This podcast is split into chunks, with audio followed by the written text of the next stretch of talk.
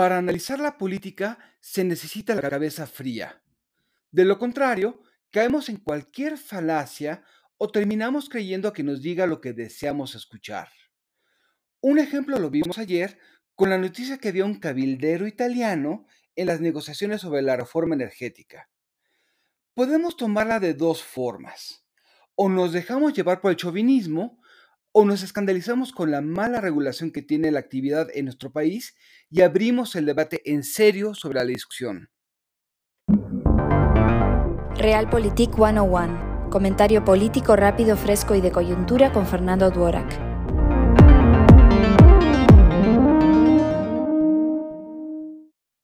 Aunque se llega a relacionar el cabildeo con coyotaje o tráfico de influencias, es una actividad legítima consiste en las actividades que hacen los grupos de presión para influir en las decisiones públicas, sea por sí o a través de intermediarios, con información.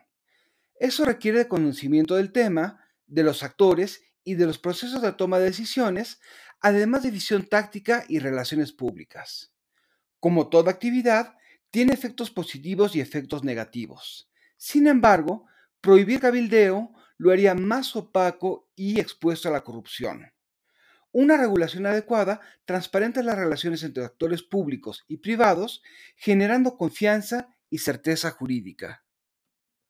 Entre las vías para lograrlo están las reglas de financiamiento de campañas que permiten identificar los flujos de dinero.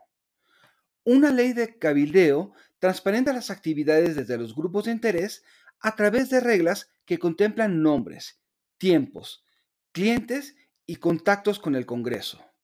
Y por encima de todo, debe haber reglas al interior del órgano legislativo que definan estándares éticos para las personas legisladoras y su personal. Entre las medidas recomendadas está la publicidad de registros de ingresos, patrimonio e intereses. Entre las sanciones está el retiro de comisiones, suspensión sin goce de sueldo y en algunos casos la expulsión. Sin embargo, ninguna persona política hablará en serio del tema porque limitaría sus márgenes de discrecionalidad. Por eso, entre menos nos dejemos llevar por el espectáculo y la víscera, mejor capacidad tendremos para pensar los problemas de fondo y exigir reglas adecuadas. Dejemos el show para otras personas que se impresionen fácilmente. Soy Fernando Durak y esto es Realpolitik 101. Hasta la próxima.